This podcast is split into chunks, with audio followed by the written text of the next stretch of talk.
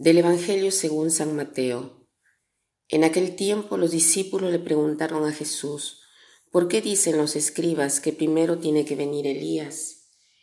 Él les respondió, Ciertamente Elías ha de venir y lo pondrá todo en orden. Es más, yo les aseguro a ustedes que Elías ha venido ya, pero no lo reconocieron e hicieron con él cuanto les vino en gana del mismo modo el Hijo del Hombre va a padecer a manos de ellos. Entonces entendieron los discípulos que les hablaba de Juan el Bautista.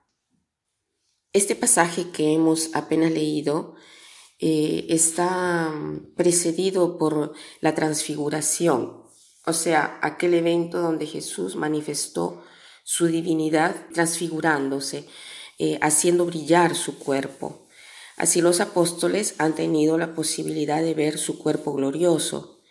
Y en esa transfiguración estaban presentes Moisés y Elías.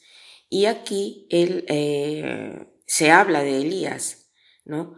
Eh, como los discípulos apenas visto a Elías durante la transfiguración de la montaña, y ahora mientras eh, bajaban, los discípulos le preguntan a Jesús, ¿no?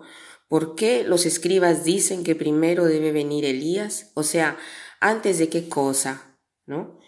Antes de la venida del Mesías.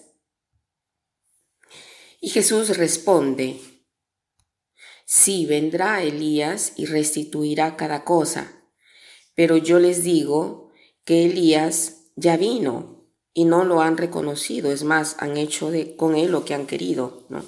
O sea, ¿qué cosa quiere decir Jesús con estas palabras? Quiere decir que nosotros tenemos que tener una mejor vista. O sea, muchas veces no nos damos cuenta de qué cosas eh, ya han sucedido. Por ejemplo, los apóstoles no habían entendido que Elías había ya venido. Sí, se dice que Elías debería de venir primero que el Mesías. Entonces, los apóstoles preguntan, ¿dónde está entonces este Elías? Nosotros no lo hemos visto. ¿no? ¿Por qué no lo han visto? Porque se han imaginado a un Elías diferente, que no correspondía a aquello que Dios quería darles. Y esto nos sucede también a nosotros. Dios nos dice tantas cosas y nos hace tantas promesas, pero nosotros nos eh, imaginamos eh, de manera eh, diferente de cómo es la realidad entonces, no lo reconocemos. Hagámonos hoy el propósito de tener la mirada como lo tendría Jesús. Tratemos de ver los signos de la presencia de Dios en nuestra vida, en el día que vivimos, y cuando veamos estos signos, agradezcamos al Señor. ¿Cuáles son los, estos signos de la presencia de Dios? Todo es un signo de la presencia de Dios, porque todo habla de Dios. Y para ver la presencia de Dios en nuestra vida, debemos hacernos preguntas y debemos estar atentos, presentes a cada momento que vivimos.